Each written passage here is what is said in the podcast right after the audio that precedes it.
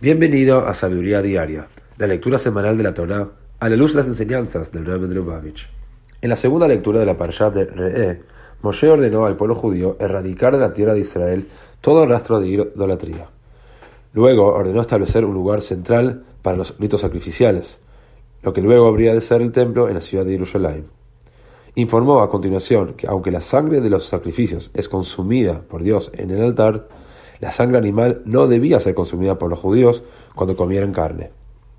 Nos enseña el Rebbe en el Hijot, tomo 4 y en el Hijot, tomo 14, que dado que la sangre de un animal contiene su vitalidad, sería lícito pensar que consumir sangre y utilizar su vitalidad para propósitos sagrados constituiría un admirable esfuerzo por depurar el mundo material.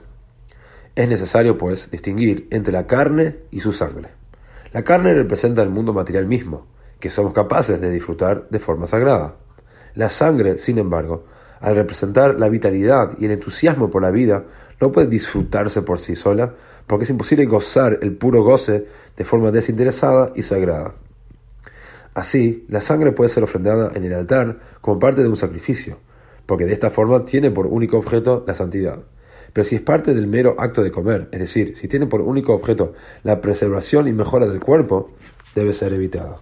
Debemos aspirar a entusiasmarnos solo por temas sagrados, en vez de por asuntos exclusivamente materiales.